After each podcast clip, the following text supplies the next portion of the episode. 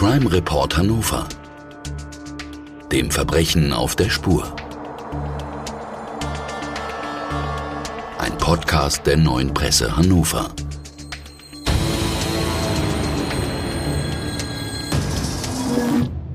Dieser Podcast wird freundlich unterstützt von visit-hannover.com.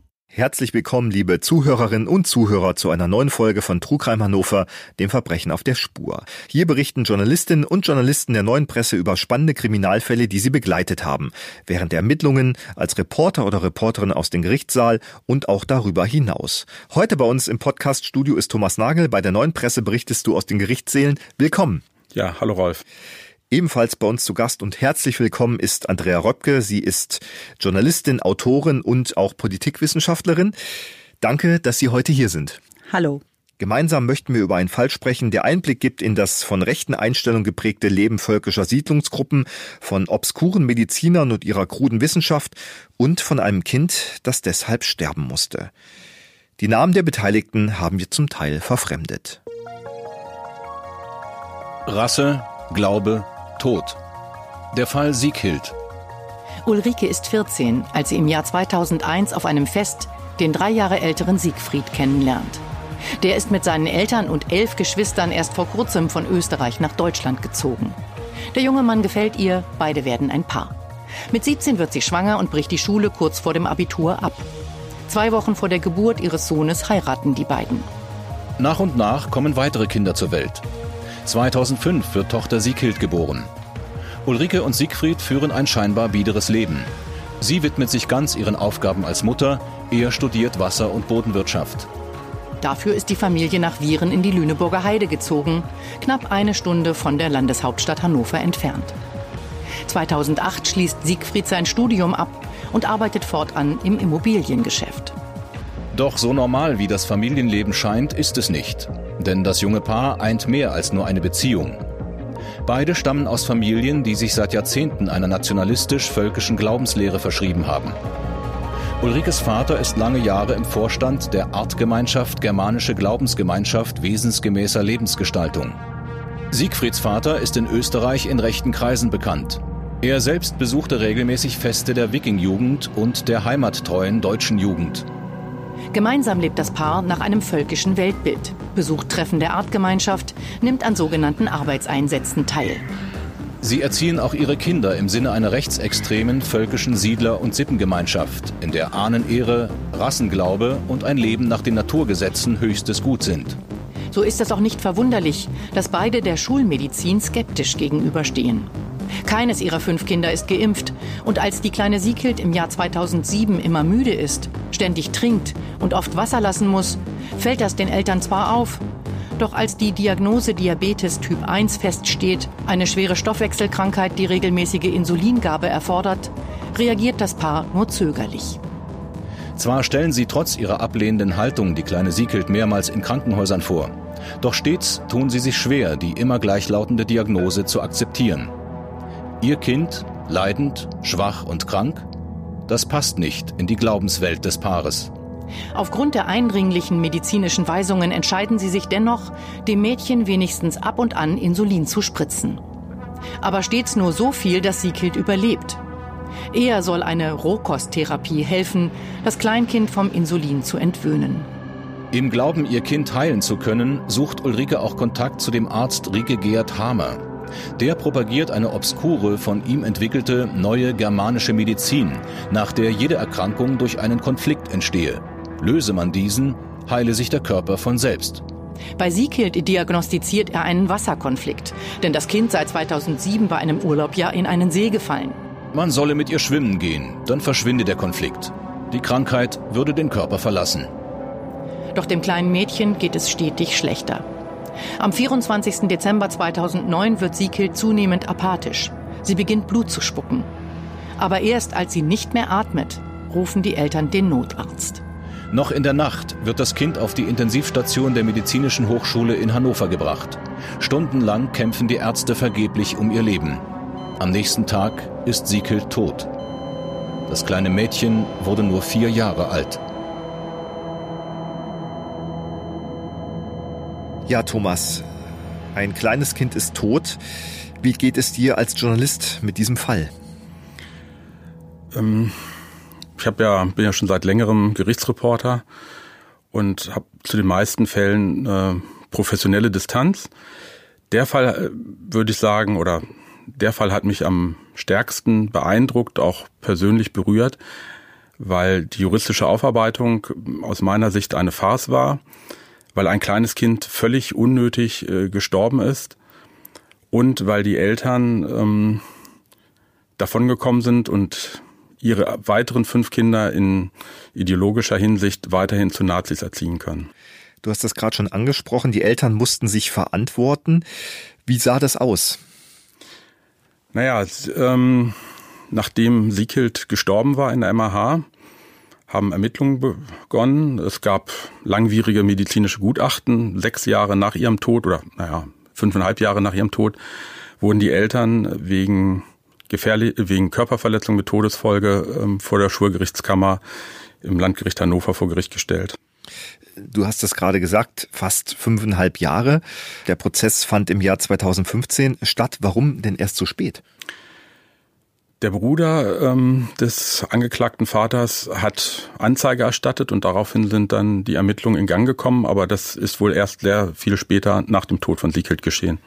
Was ja auch sehr seltsam ist, ne? Da ist ein Kind tot und erst sechs Jahre später gibt's Ermittlungen. Du warst vor Gericht. Ähm, wie hast du denn die Eltern im Gerichtssaal erlebt? Ähm, auf mich haben sie einen sehr biederen Eindruck gemacht.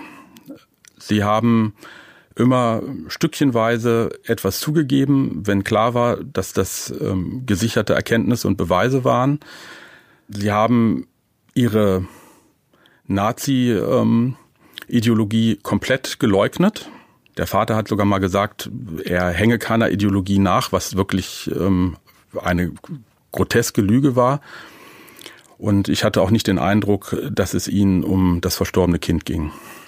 Na gut, äh, wenn man bei Veranstaltungen der Viking-Jugend war, äh, die ja eine narzisstische Jugendgruppierung war, die äh, verboten worden ist, dann ist es tatsächlich natürlich schwierig zu sagen, ich hatte damit nichts zu tun. Aber Frau Röpke, Sie sind Expertin für Rechtsextremismus. Sie recherchieren seit langem in dieser Szene. Wir haben gehört, dass die Eltern Mitglieder völkisch gesinnter Gruppierungen waren ähm, und dass bereits deren Eltern völkische Riten und Gedanken gefolgt sind. Sie sind Expertin für dieses Gebiet und Sie haben auch mehrere Bücher darüber geschrieben. Nehmen Sie uns doch einmal mit in die Welt dieser Menschen. Also ich glaube, am Fall Sickelt ähm, lässt sich das ganz gut offenlegen. Also ich habe den Prozess selber erlebt und ich muss sagen, das begleitet auch mich bis heute. Diese ähm, Verleugnung auch der Eltern, wie sie sich dort als ähm, junge Eltern mit 17 das erste Kind, dann sechs weitere Kinder folgten, dann ähm, sehr naturverbunden, rückwärtsgewandt dargestellt, familienverbunden. Und wenn es dann tatsächlich dazu kam, äh, wo sie ihren politischen Background haben, dann kam die Wiking-Jugend ins Spiel, dann kam die heimattreue deutsche Jugend ins Spiel, HDJ. Da räumte der Vater von Sickelten ein, ja, da war ich mal bei den Lagern, aber nicht die Ideologie, bitteschön. Ich bin kein Nazi.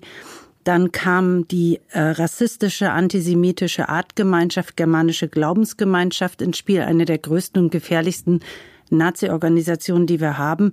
Und darin in dieser in diesen Strukturen ist eben die Mutter von Sickel sozialisiert, politisiert, radikalisiert worden. Das war alles, das wurde alles bestätigt, das wurde alles benannt im Prozess. Und umso mehr hat es uns damals als BeobachterInnen also auch schockiert, dass diese politische Dimension des Fanatismus, der dazu wirklich zu, tra zu tragen kam, zu deutlich wurde, dass das vom Gericht so gar nicht aufgegriffen wurde. Sie haben gerade Namen genannt, Wiking-Jugend, äh, die HDJ, äh, die Artgemeinschaft. Was können Sie uns zu diesen Gruppierungen und Bewegungen und Organisationen sagen? Diese Organisationen sind tatsächlich nach 45 gegründet worden und zum Beispiel die Wiking-Jugend nur sieben Jahre nach dem Verbot der äh, Hitlerjugend ähm, die niemals wieder so existieren sollte. Aber sieben Jahre später in Wilhelmshaven wurde dann die Wiking-Jugend gegründet. Die hat ähm, 42 Jahre lang nach eigenen Angaben 15.000 Jugendliche gedrillt im Sinne der Hitlerjugend. Ist 1994 verboten worden, hatte natürlich schon viel Unheil als paramilitärische Organisation angerichtet. Kaum war die Wiking-Jugend verboten, wurde die HDJ ins Leben gerufen, ist dann sehr lange aktiv gewesen. Und man muss sich vorstellen, in diese, in diese Organisationsstrukturen kommt man nur rein, wenn man Teil dieser, dieser politischen ähm, Sie nennen das selber Volksgemeinschaft ist. Das ist eine Gemeinschaft, die sich als Opfergesellschaft, Opfergemeinschaft deutsch-arisch ansieht und die einfach bestimmen will, wer dazu gehört und wer nicht. Und die leben nach eigenen deutschen Brauchtumsritualen, die leben nach eigenen äh, Ideologien. Und die Kinder und Jugendarbeit ist eben ein ganz, ganz wichtiger Teil. Und das erleben wir bis heute. Wir haben es jetzt gerade vor ein paar Wochen wieder erlebt. Lager, Zeltlager, Schulung, Drill findet in Niedersachsen auch statt. Und ähm, die Behörden interessiert es kaum. Man greift nicht ein. Und man lässt eigentlich diese, nicht nur diese kulturelle Brauchtumsweitergabe äh, seit 45 zu, sondern vor allen Dingen auch die totale Beeinflussung von Kindern und Jugendlichen. Die werden quasi immunisiert und der Demokratie total entzogen. Also das heißt, das Minimum erleben sie noch in Kindergärten oder Schulen und ansonsten in den Ferien und den Wochenenden sind sie eben Teil dieser, dieser wirklich gefährlichen Gemeinschaften, dieser sogenannten, nach dem Vorbild der sogenannten Volksgemeinschaft. Und ähm, die Artgemeinschaft ist etwas anders gestrickt. Das ist eine genauso wie der Bund für Gotterkenntnis Ludendorff. Das sind so pseudoreligiöse Gruppierungen, Riesengruppierungen der rechtsextremen Szene, die ähm, Naturverbundenheit nach oben, Heidentum nach oben zelebrieren, aber im Grunde geht es um, um arisches Denken, es geht um Rasse, um den Rassegedanken, die Arterhaltung des eigenen Volkes, das steht ganz oben. Und auch damit werden Kinder konfrontiert. Und auch diese Strukturen sind, gelten als wirklich nicht nur rechtsextrem, sondern es durch und durch gefährlich, äh, weil eben auch Rechtsterroristinnen und Terroristen wie zum Beispiel vom NSU in diesen Kreisen verkehren. Nehmen Sie uns doch mal mit, ähm, wie geben sich diese Menschen? Ähm, Sie hatten es angesprochen, es gibt äh, Riten, es gibt äh, feste Lager, ähm, man hört davon, von Arbeitseinsätzen, dem Ahnenerbe, viel frische Luft, wenig Fernsehen, Leben auf dem Land. Das hört sich ja erstmal fast harmlos an, beinahe einladend. Welche Kultur wird hier gepflegt? Was sind das für Menschen? Es soll ja auch nicht auffallen. Also ähm, äh, die, die, die, diese völkische Szene als Teil des Rechtsextremismus, der ist es ja jahrzehntelang gelungen, im Verborgenen zu bleiben. Wir haben uns auf die ähm, Springerstiefel-Nazis kon konzentriert in den 90ern. Wir haben uns auf die Organisationen wie die NPD und so weiter konzentriert. Aber diese völkischen rechtsextremen Strukturen, die wir zum Beispiel in der Lüneburger Heide haben, aber auch an vielen, vielen anderen Orten, ähm, die ähm, sind sehr akademisch geprägt, die sind sehr kulturell geprägt, die pflegen den Volkstanz. Aber das Ganze hat wirklich immer wieder den einen Zweck, dass das Deutschtum als Elite-Gedanke gepflegt wird. Und dieser Teil des Rechtsextremismus, dieser völkische Gedanke ist wirklich das Gefährlichste im Rechtsextremismus. Und man sieht es jetzt ja auch ganz deutlich, dass diese Ideologie eben auch von Leuten wie Björn Höcke ganz klar transportiert wird. Also wir haben eine Riesenverbreiterung dieser Ideologie und diese völkischen Gesellschaften, in die eben die kleine Sickelt reingeboren wurde, ähm, die existieren seit 45, wurden nicht beachtet. Man hat sie einfach machen lassen. Man hat diese Kinder tatsächlich auch diesen Gesellschaften so ausgesetzt gelassen. Wie viele Menschen in Deutschland sind denn Teil dieser Bewegungen? Ganz schwierig zu sagen, weil ähm, wir haben natürlich das große Problem, dass die Behörden sich jahrzehntelang nicht damit beschäftigt haben und wenn nur am Rande. Wir haben keine Mitgliedsausweise. Es sind ganz, ganz große Familiennetzwerke, die sich selber Sippen nennen. Und vor allen Dingen, es sind natürlich auch die, die die Ideologie weitertreiben. Und das geht so weit, dass wir sie jetzt eben auch bei den Corona-Protesten erleben. Und dass sie auch da Einfluss nehmen, bis hin zur AfD natürlich. Nehmen Sie uns doch noch mal mit. Sie haben das angesprochen. Wir reden hier über Ahnenerbe. Wir reden hier über heidnischen Glauben das ist natürlich, äh, hört sich ja erstmal skurril an oder hat das was mit Wikingern zu tun oder mit irgendwelchen Superhelden. Auch das äh, suggestiert ja erstmal was harmloses. Ja, das Ahnenerbe pflegen, wie die Väter, die Vorväter. Äh, wo kommt das her? Wie sieht das aus? Naja, man muss differenzieren. Das Heidentum per se ist ja nicht, hat ja nichts mit Rechtsextremismus zu tun. Da wird einfach alles vereinnahmt, was nicht nied- und nagelfest ist, um eben ähm, ein, eine ein Arier, eine Arier, eine arische Gesellschaft, ein, ein Deutschtum aufzubauen, zu propagieren und auch die Szene nach innen zu stärken. Und ähm, gerade diese völkische ähm, Struktur im Rechtsextremismus, die lebt sehr an die ähm, ans 19., Anfang des 20. Jahrhundert gebunden im, im Sinne der rechten Bünde, im Sinne der rechten Burschenschaften orientiert, der, der ersten Lebensreformbewegung. Das heißt, man kann das so vereinfacht sagen, dass sie im Grunde genommen die Moderne ablehnen ähm, die ist dekadent. Wir sind eine dekadente, umerzogene Gesellschaft. Wir sind die sogenannten Demokraten. Ähm, es gibt ähm, eine Ablehnung ähm, von äh, multikultureller Gesellschaft, emanzipierter Gesellschaft. Also sie docken da in ganz vielen Bereichen auch an, auch in, in der Ökologie, in der in, im alternativen Lebensweisen docken sie an. Also diese Szene ist anschlussfähig, aber sie ist eben ganz, ganz fundamental fanatisch nach innen äh, strukturiert im Bauch, in der Mitte des Rechtsextremismus. Sie haben das angesprochen, äh, man ist im Völkischen verwurzelt, man ist ländlich verwurzelt, äh, man hat äh, Feste, die man feiert, man hat Organisationen, die sich darum kümmern, dass es Feste gibt, dass es, dass es ähm, Wochenendveranstaltungen gibt. Wie finanzieren sich diese Gruppierungen? Diese Menschen haben durchaus Karriere in dieser Gesellschaftsform der Demokratie gemacht, die sie eigentlich ablehnen. Das heißt, sie sind eben äh, in Unternehmensvorständen zu finden, sie sind in akademischen Hochschuleinrichtungen zu finden, sie sind entsprechend dem biologistischen Weltbild den Frauen, äh, die sind in, in Schulen, Kindergärten äh, zu finden und so weiter. Also sie können sich durchaus selber finanzieren. Und hinzu kommt, dass sie eben aufgrund dieser Siedlungsideen, die sie haben, dadurch, dass sie also wirklich dort, wo wir weiße Flecken hinterlassen, lassen, wo wir eine gesellschaftliche Abwanderung erleben. Dort siedeln sie an. Und dann sind sie sehr stark in den Regionen, bauen eigene wirtschaftliche, kulturelle, soziale Netzwerke auf, helfen sich gegenseitig. Viele, unter, viele Unternehmer dabei, viele Handwerksbetriebe dabei. Das funktioniert einwandfrei. Das sind Strukturen, denen wir kaum habhaft werden können, äh, die schwer greifbar sind noch. Welche Gefahr geht denn von diesen Gruppierungen und diesen Menschen aus? Na, wir unterschätzen sie. Das ist ja nach 45 gleich so gewesen. Das ist ja nicht nur so, dass sie den völkischen rechtsbündischen Gedanken pflegen, sondern dass sie von Anfang an die Demokratie als Regierungsform abgelehnt haben. Dass sie auch die, vor allen Dingen die Gleichwertigkeit aller Menschen, diese Verankerung im Grundgesetz, das ist nicht ihr Ding. Das lehnen sie vehement ab. Kinder wachsen damit auf, dass nicht alle Menschen gleich sind.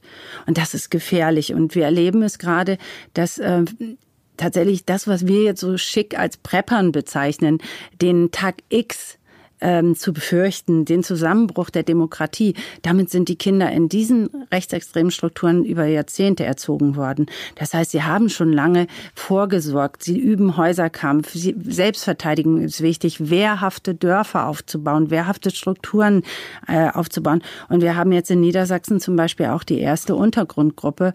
Äh, es gibt Ermittlungen der Staatsanwaltschaft Lüneburg gegen völkische Aktivisten, die eben im Verdacht stehen, auch Anschlagspläne ge äh, geplant zu haben. Also von daher, also es ist eine durch und durch gefährliche Struktur, die aber von uns gesellschaftlich total unterschätzt wurde. Sie reden davon, dass es Ermittlungen der Staatsanwaltschaft gibt. Sie reden davon, dass wir augenscheinlich in Niedersachsen, aber nicht nur in Niedersachsen, äh, Gruppierungen haben, die sich auf einen wie auch immer gearteten Tag X vorbereiten. Wir reden von Menschen, die augenscheinlich die Werte unserer Demokratie ablehnen. Warum sind solche Gruppierungen nicht verboten? Naja, es hat ja Verbote gegeben, nach 42 Jahren eben das Verbot der Wiking-Jugend. Aber das ist eigentlich erfolgt, weil eben diese Gruppe sich immer mehr als paramilitärisch entpuppt hat, weil sie Journalistinnen angegriffen hat, weil sie immer, immer dreister, immer radikaler wurde, erfolgte das Verbot. Und bei der heimattreuen deutschen Jugend war es dann daraufhin tatsächlich so, die wurde 2009 verboten, weil eben klar wurde, wir haben heimlich Bilder aufgenommen, wir haben Bilder gezeigt und es wurde klar, dass da Kinder im Sinne der NS-Zeit, ähm, es gab da eine NS-Wesensverwandtschaft, es gibt, gab den Führergedanken nach wie vor bei der Kindererziehung erzogen werden und äh, daraufhin eben diese Verbote erfolgt sind.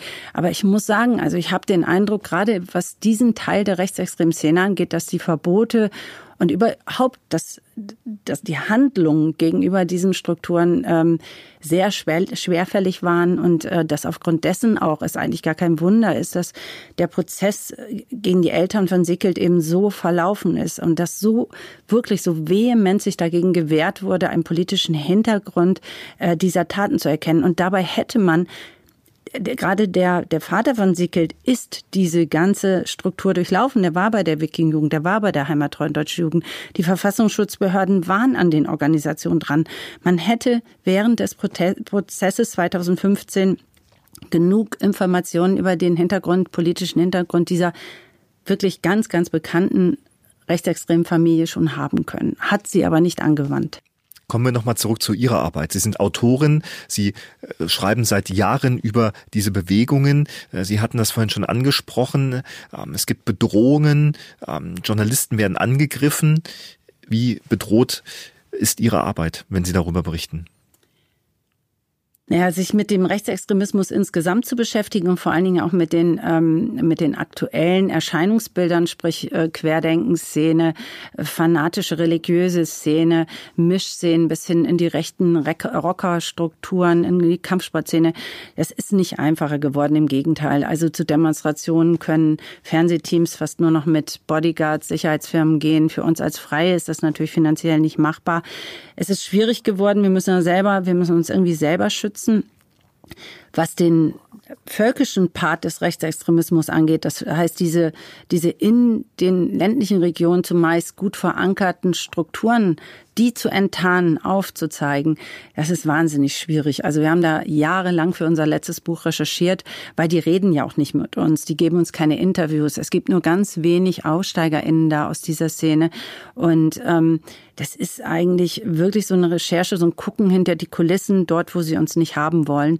Und sobald man dann drüber schreibt, äh, hat man eine ganze Armada an, an Anwälten gegen sich aufgebracht, hat sofort Abmahnung, Klageandrohungen und so weiter. Also das ist, äh, das ist eine, es ist eine schwierige Recherche. Es ist wirklich was anderes, als mal eben irgendwo hinzugehen, ein Interview zu führen. Also das dauert schon jahrelang. Thomas, gehen wir mal kurz einen Schritt zurück, denn eine Tragik dieses Falles ist ja nicht nur, dass die Eltern völkischen Gedankengut nachhängen, sondern eine Sache ist eben auch, dass die Mutter der kleinen Sieghild hat auf krude medizinische Heilverfahren gesetzt. Was kannst du uns über die germanische Neumedizin sagen? Sie geht zurück auf einen Doktor Rike Gerd Hamer. Das war mal ein Schulmediziner, der aber dem man die Approbation entzogen hat. Er hat die Theorie entwickelt, dass ähm, Krankheiten auf Schockerlebnisse zurückzuführen sind und war deshalb auch der Meinung, dass Krebs, eine Krebserkrankung, schon der erste Schritt der Heilung war und hat die schulmedizinischen Therapien äh, wie Chemotherapie, Strahlentherapie äh, als, als jüdisch verunglimpft. Also er war auch ein Antisemit. Das mit der germanischen neuen Medizin war sozusagen ein PR-Trick, weil er wollte es neue Medizin nennen und ähm, der Begriff war aber schon vergeben. Dann hat er germanische neue Medizin draus gemacht, germanisch, antisemitisch.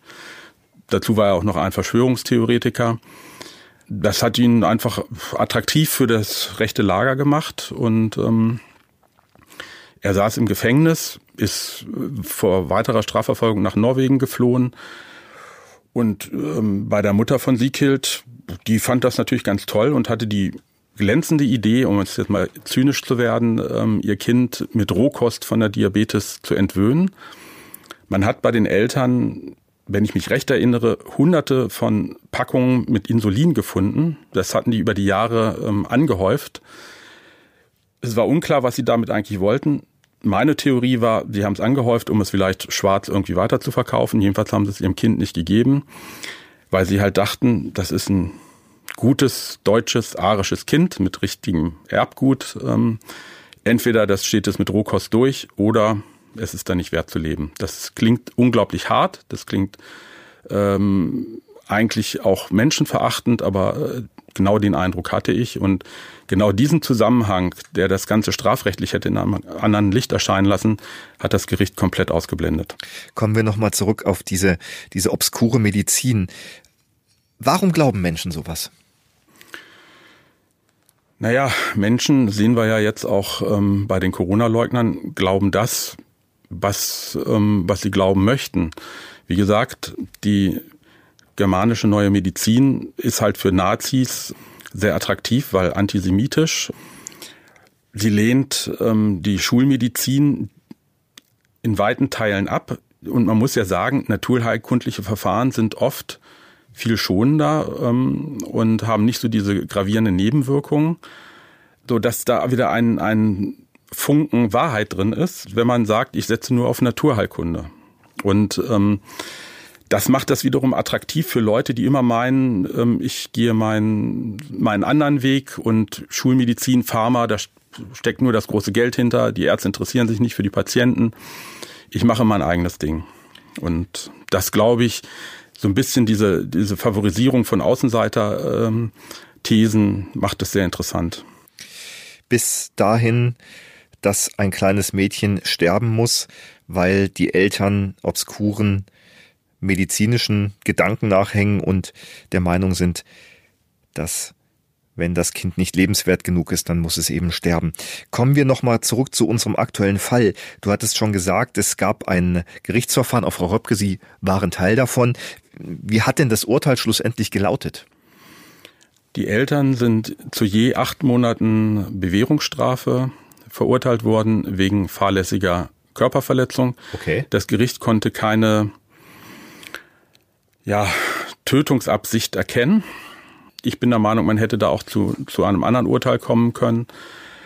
Äh, letztendlich hat, war das Urteil ein Geschenk für die Eltern, weil ihnen kam es darauf an, in gar keinem Fall ins Gefängnis gehen zu müssen. Das klingt jetzt erstmal sehr banal. Bei Körperverletzung mit Todesfolge wäre die Mindeststrafe drei Jahre gewesen. Aber wären sie ins Gefängnis eingefahren, dann hätten sie ihre weiteren fünf Kinder verloren und damit ihr Lebensprojekt, nämlich möglichst viele Kinder in die Welt zu setzen, um sie dann im, in ähm, faschistischer Ideologie zu erziehen. Denkst du, dass sich das Leben der Eltern durch den Tod ihrer Tochter verändert hat, dass sie einsichtiger geworden sind?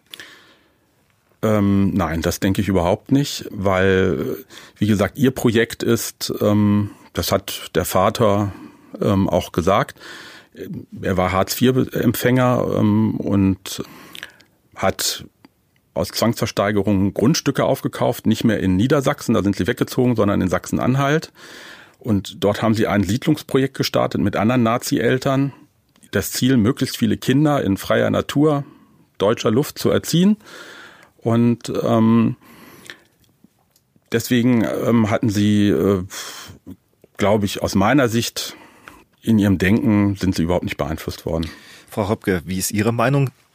Sind solche Eltern läuterbar? Auch nach dem Prozess 2015, nach dem Urteilsspruch, habe ich die Eltern immer wieder gesehen, immer wieder mit den Kindern. Ich habe die Kinder quasi aus der Entfernung natürlich und als Journalistin immer ähm, natürlich auch nicht geduldet oder wünscht. Aber ich habe das gesehen, dass also diese Kinder immer weiter auch in dieser rechtsextremen völkischen Szene dabei waren, da sozialisiert worden und dass man quasi aus diesen aus diesem Tod, der herbeigeführt wurde, ja, die Eltern haben dem Kind ja eindeutig zu wenig Insulin gegeben. Die haben das ja gehortet zu Hause. Die haben das immer nur, die haben die Rezepte äh, gehabt, haben das Insulin abgeholt und haben das zu Hause deponiert.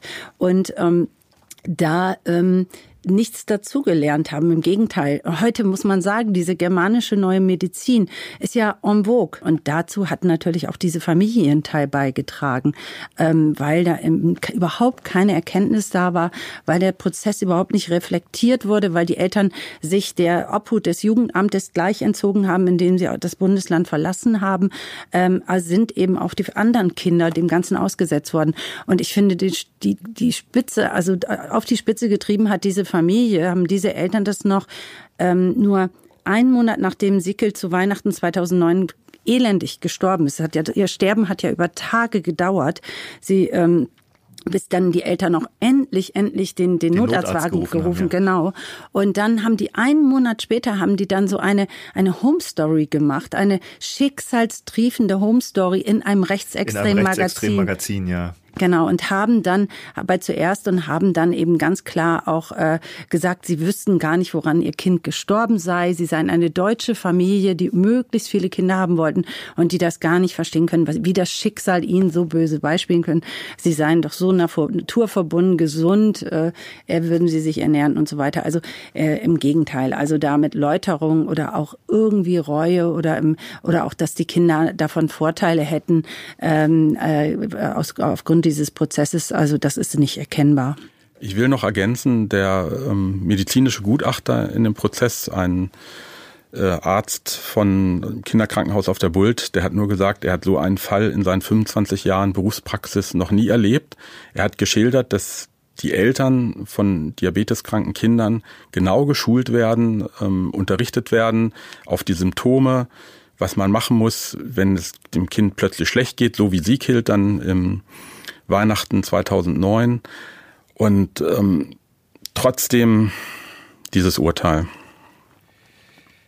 Frau Röpke, Sie haben gesagt, wie schwer es ist, an diese Menschen ranzukommen. Die schotten sich ab, die äh, führen fast ein biederes Leben, die wollen nicht auftauchen. Nichtsdestotrotz meine Frage, was denken Sie, wie können sich Menschen aus den Fängen dieses beinahe sektenhaften Glaubens denn befreien?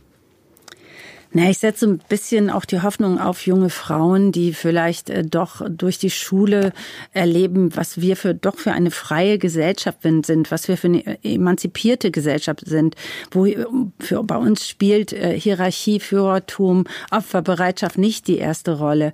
Ähm, wir mögen auch andere Kulturen und da setze ich natürlich immer so ein bisschen die Hoffnung darauf, dass sich da der ein oder andere ähm, dann doch distanziert. Die werden dann dennoch nicht an die Öffentlichkeit gehen, aber die werden vielleicht auf Abstand ähm, zu, äh, zu den äh, sogenannten Sippen gehen. Das ist so ein bisschen die Hoffnung. Wir haben natürlich auch in allen Bundesländern Beratungsstellen, Opferberatungsstellen, vor allen Dingen zivilgesellschaftliche. Ich setze da nicht so besonders auf die Behörden. Wir erleben es jetzt bei den Kindern und Jugendlagern von rechts, die im Sommer wieder stattgefunden haben, dass die Polizei da kaum etwas unternommen hat. Also sie sind überhaupt nicht informiert, sensibilisiert, was diesen Teil des Rechtsextremismus angeht. Ähm, aber ich äh, hoffe ganz stark darauf, dass wir eben über, ähm, über unsere Art des Lebens, wie wir tatsächlich an dieser Demokratie, an dieser vielfältigen Gesellschaft hängen und wie wir es auch repräsentieren und wie wir auch vielleicht nach der Pandemie und nach dem Krieg wieder vielleicht mehr Fröhlichkeit und mehr Selbstbewusstsein nach außen tragen, dass wir da vielleicht durchaus auch überzeugen können. Aber das reicht natürlich in keinster Weise, es mit so einem Fanatismus aufzunehmen. Das heißt, wir brauchen ganz klipp und klar Prävention und wir brauchen ganz klipp und klar auch gesellschaftliche Grenzziehung, dass so etwas wie in diesem Fall der Familie Familie von Seekelt eben auch nicht weiter passieren kann, sondern dass da Grenzen aufgezeigt werden. Wir haben es hier mit Menschen zu tun, ah, da werden Impfungen abgelehnt, da gibt es Skepsis gegenüber der Schulmedizin, da gibt es krude Thesen. Gerade in der heutigen Zeit sind das ja vor allem mehr und mehr Dinge, die in die Mitte der Gesellschaft drängen, so hat man das Gefühl.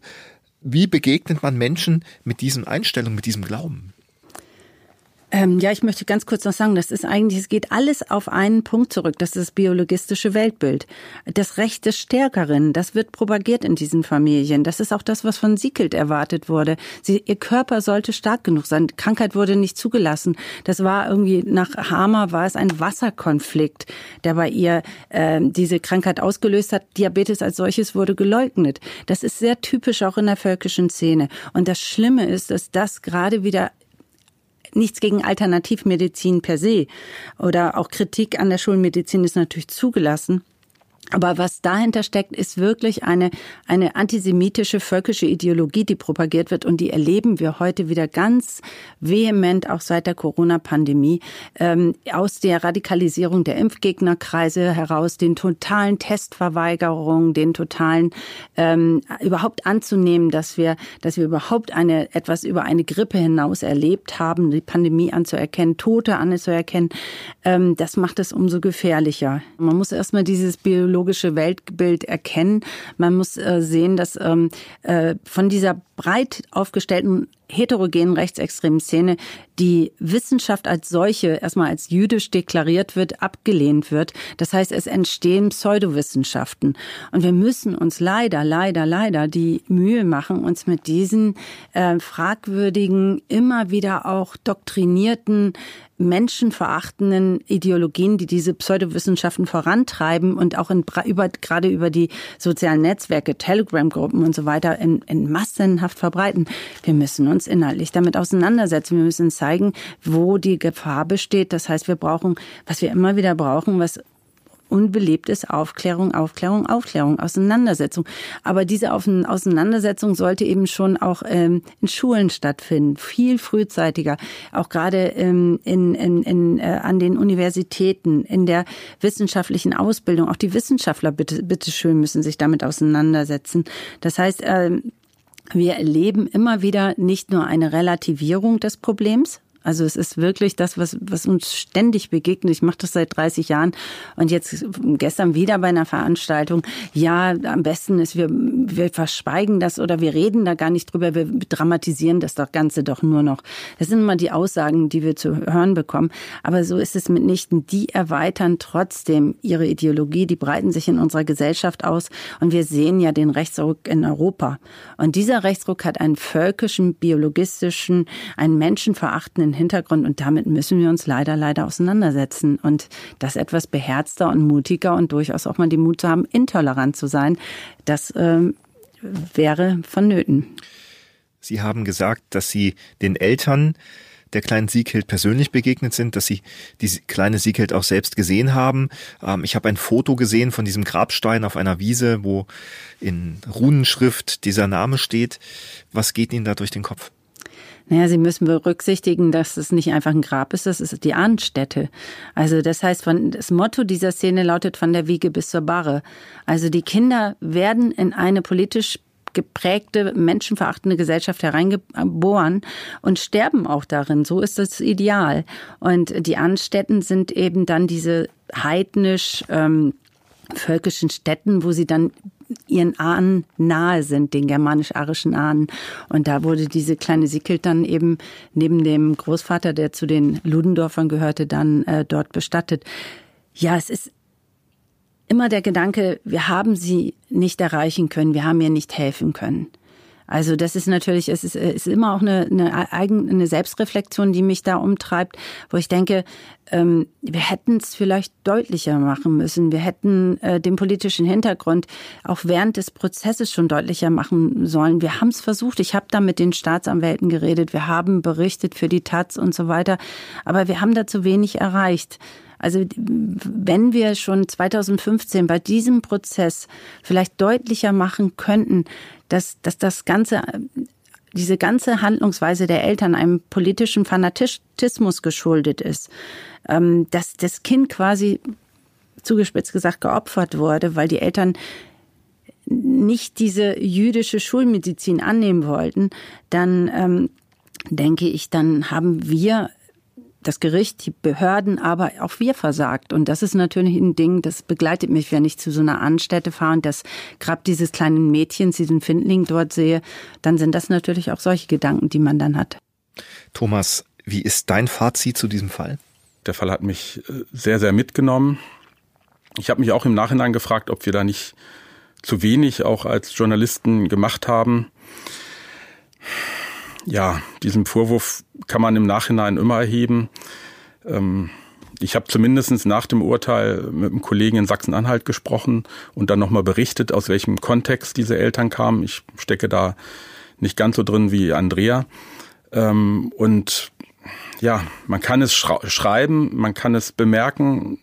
Leider ähm, äh, sind die Behörden da auf dem rechten Auge blind gewesen und ich fürchte, sie sind es immer noch. Vielen Dank. Das war der Fall der kleinen Sieghild. Und äh, ich kann persönlich sagen, auch mich hat dieser Fall sehr traurig gemacht, betroffen gemacht, aber auch wütend gemacht, dass ein kleines Kind, was nichts für Ideologien seiner Eltern kann, was auch vielleicht noch nichts über Ideologien weiß, sondern vielleicht einfach nur gesund und in Ruhe und mit Spaß und Freude aufwachsen möchte, dass so ein kleines Leben auf diese Art und Weise zu Ende gehen musste. Wenn Sie Feedback zu dieser Folge haben, dann können Sie uns das jederzeit gerne geben und zwar über die Social Media Kanäle der neuen Presse auf Facebook und auf Instagram über www.neuepresse.de und auch per E-Mail unter trugreim.neuepresse.de. Bleiben Sie gesund, vielen Dank und auf Wiederhören. Wenn Sie Lust bekommen haben, die Originalschauplätze historischer Verbrechen in Hannover zu erkunden, haben wir genau das Richtige für Sie. Kommen Sie mit auf die Jagd. Von Königsmarkt bis Hamann, von Hanebut bis Duyer. Bei der neuen Tour durch die Innen- und Altstadt von Hannover lauschen Sie spannenden Hintergründen aus der Kriminalhistorie an den Originalschauplätzen in Hannover.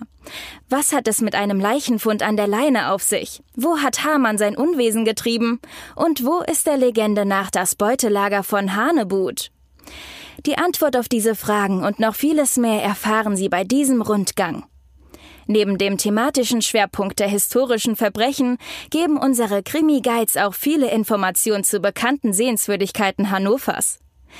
Alle Infos und Daten zum Rundgang gibt es unter www.visit-hannover.com/krimitour. Dort finden Sie auch alle Informationen etwa zur geführten Fahrradtour, zu den Highlights der Stadt oder zum kulinarischen Stadtrundgang. True Crime Hannover, dem Verbrechen auf der Spur, ist ein Podcast der Neuen Presse Hannover. Von und mit Thomas Nagel, Christian Lohmuth, Britta Marholz und Rolf Rosenstock. Chefredaktion Carsten Bergmann. Technische Realisation Alexander Kollmeier, Felix Grieshammer, Patrick Wehrhahn. Sprecher Nicola Irmer, Martin Schubach, Marina Adelmann. Musik Ian Post. Redaktion und Regie Rolf Rosenstock. Produktion TVN Production. Ein TVN Corporate Media Podcast 2022.